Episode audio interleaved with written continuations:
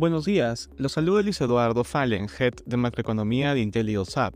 El día de hoy, lunes 29 de enero, los futuros de las acciones estadounidenses registran resultados mixtos en una semana en que reporta el 20% de las compañías del índice S&P 500, destacando Apple, Microsoft y Alphabet, matriz de Google.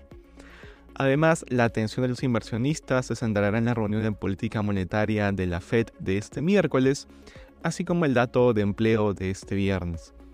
En la eurozona, los índices presentan retornos mixtos. El vicepresidente del Banco Central Europeo, Luis de Guindos, señaló que el banco recortará las tasas de interés tarde o temprano, dada la alentadora evolución reciente de la inflación en la zona euro. Por otro lado, la atención de los inversionistas esta semana estará también en la reunión de política monetaria del Banco de Inglaterra a realizarse este jueves. En Asia los mercados cerraron con ganancias a excepción del Shanghai, que retrocedió luego de conocerse que la desarrolladora inmobiliaria Evergrande entra en proceso de liquidación.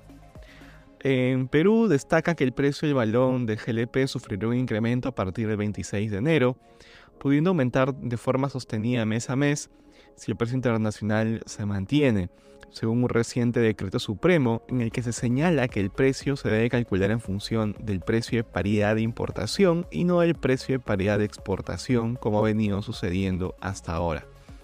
Respecto a commodities, el precio del petróleo avanza en medio de un aumento de las tensiones geopolíticas en el Medio Oriente tras un ataque iraní en el que drones matan a tres soldados estadounidenses en la frontera de Siria con Jordania. Gracias por escucharnos y si tuviera alguna consulta, no duden en contactarse con su asesor.